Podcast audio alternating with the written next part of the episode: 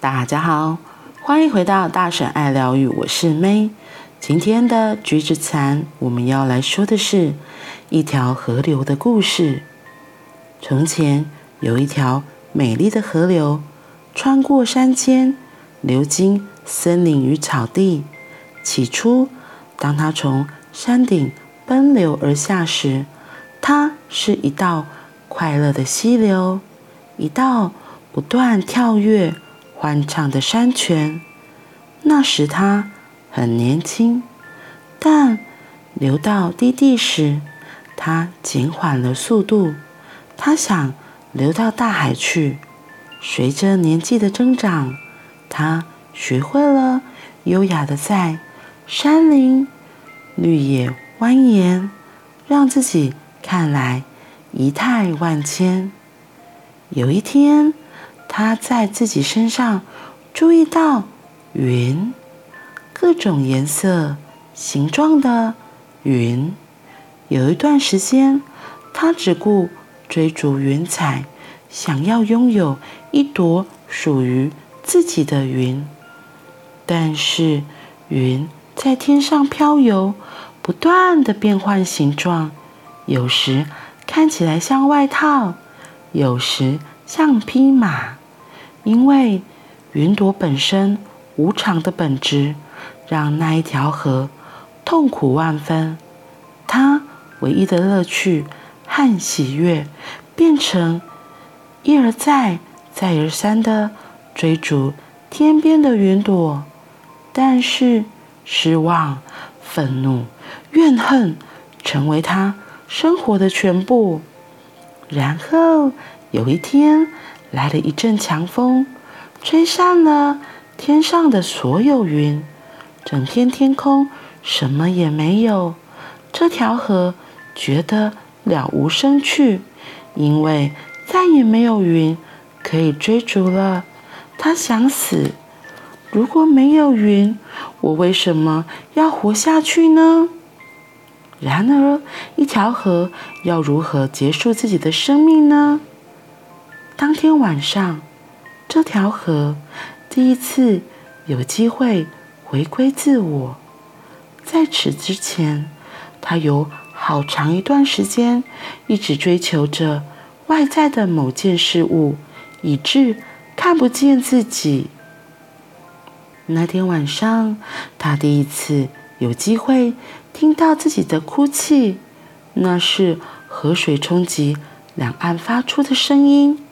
因为能够倾听自己的声音，他发现了相当重要的一件事。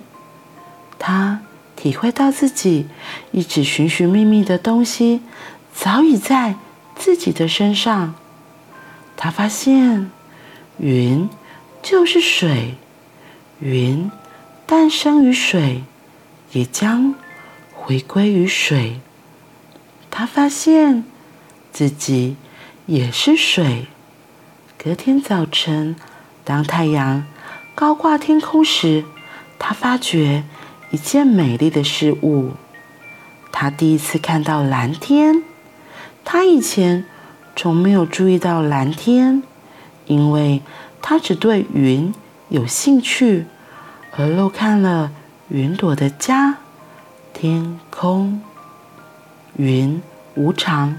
但天空是稳定的，他领悟到，光柔的天空从一开始就在他心中。这深刻的洞见带给他安详与快乐。当他看到广大美妙的蓝天时，知道自己再也不会失去平静与稳定了。那天下午。云又出现了，但这次河流不想再拥有任何一朵云。它能够看见每一朵云的美，也能欢迎每一朵云的出现。当一朵云飘过时，它会慈爱的跟它打招呼。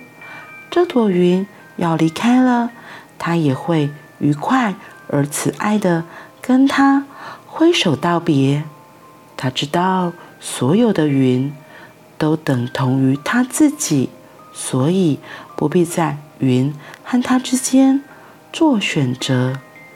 他和云之间有着宁静与和谐。当天晚上，奇妙的事发生了。当他完全敞开心胸，面向夜空时，他接到的一轮满月的影像，美丽浑圆，就像他内在的一颗珠宝一样。他从来不曾想象自己可以接受这么美丽的影像。有一首中文诗很美。其中的大意是：新月高挂在就近的虚空，若众生心河是自由的，月影将映现于每个人的心上，那就是此刻这条河的心。他在心中接受了那明月的影像，于是云、水、月。携手共同练习步行禅，缓缓地走向大海。世界上没有什么东西好追逐的，我们可以回归自我，享受呼吸，享受微笑，享受自我，也享受我们美丽的环境。好喜欢这个隐喻故事。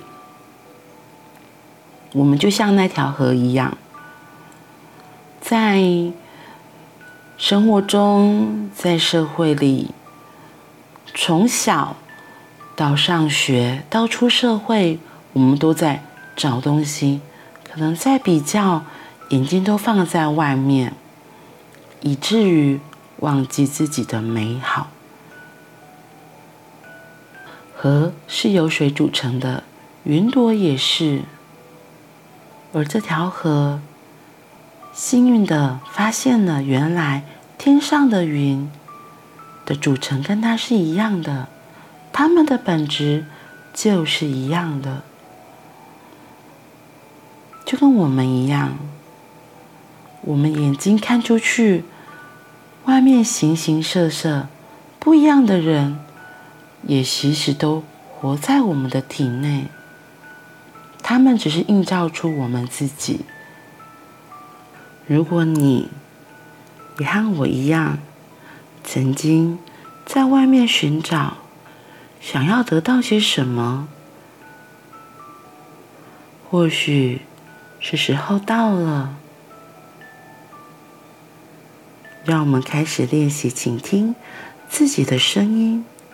自己心的声音，让我们回归自我，享受呼吸，享受微笑，享受自我，也享受我们美丽的环境。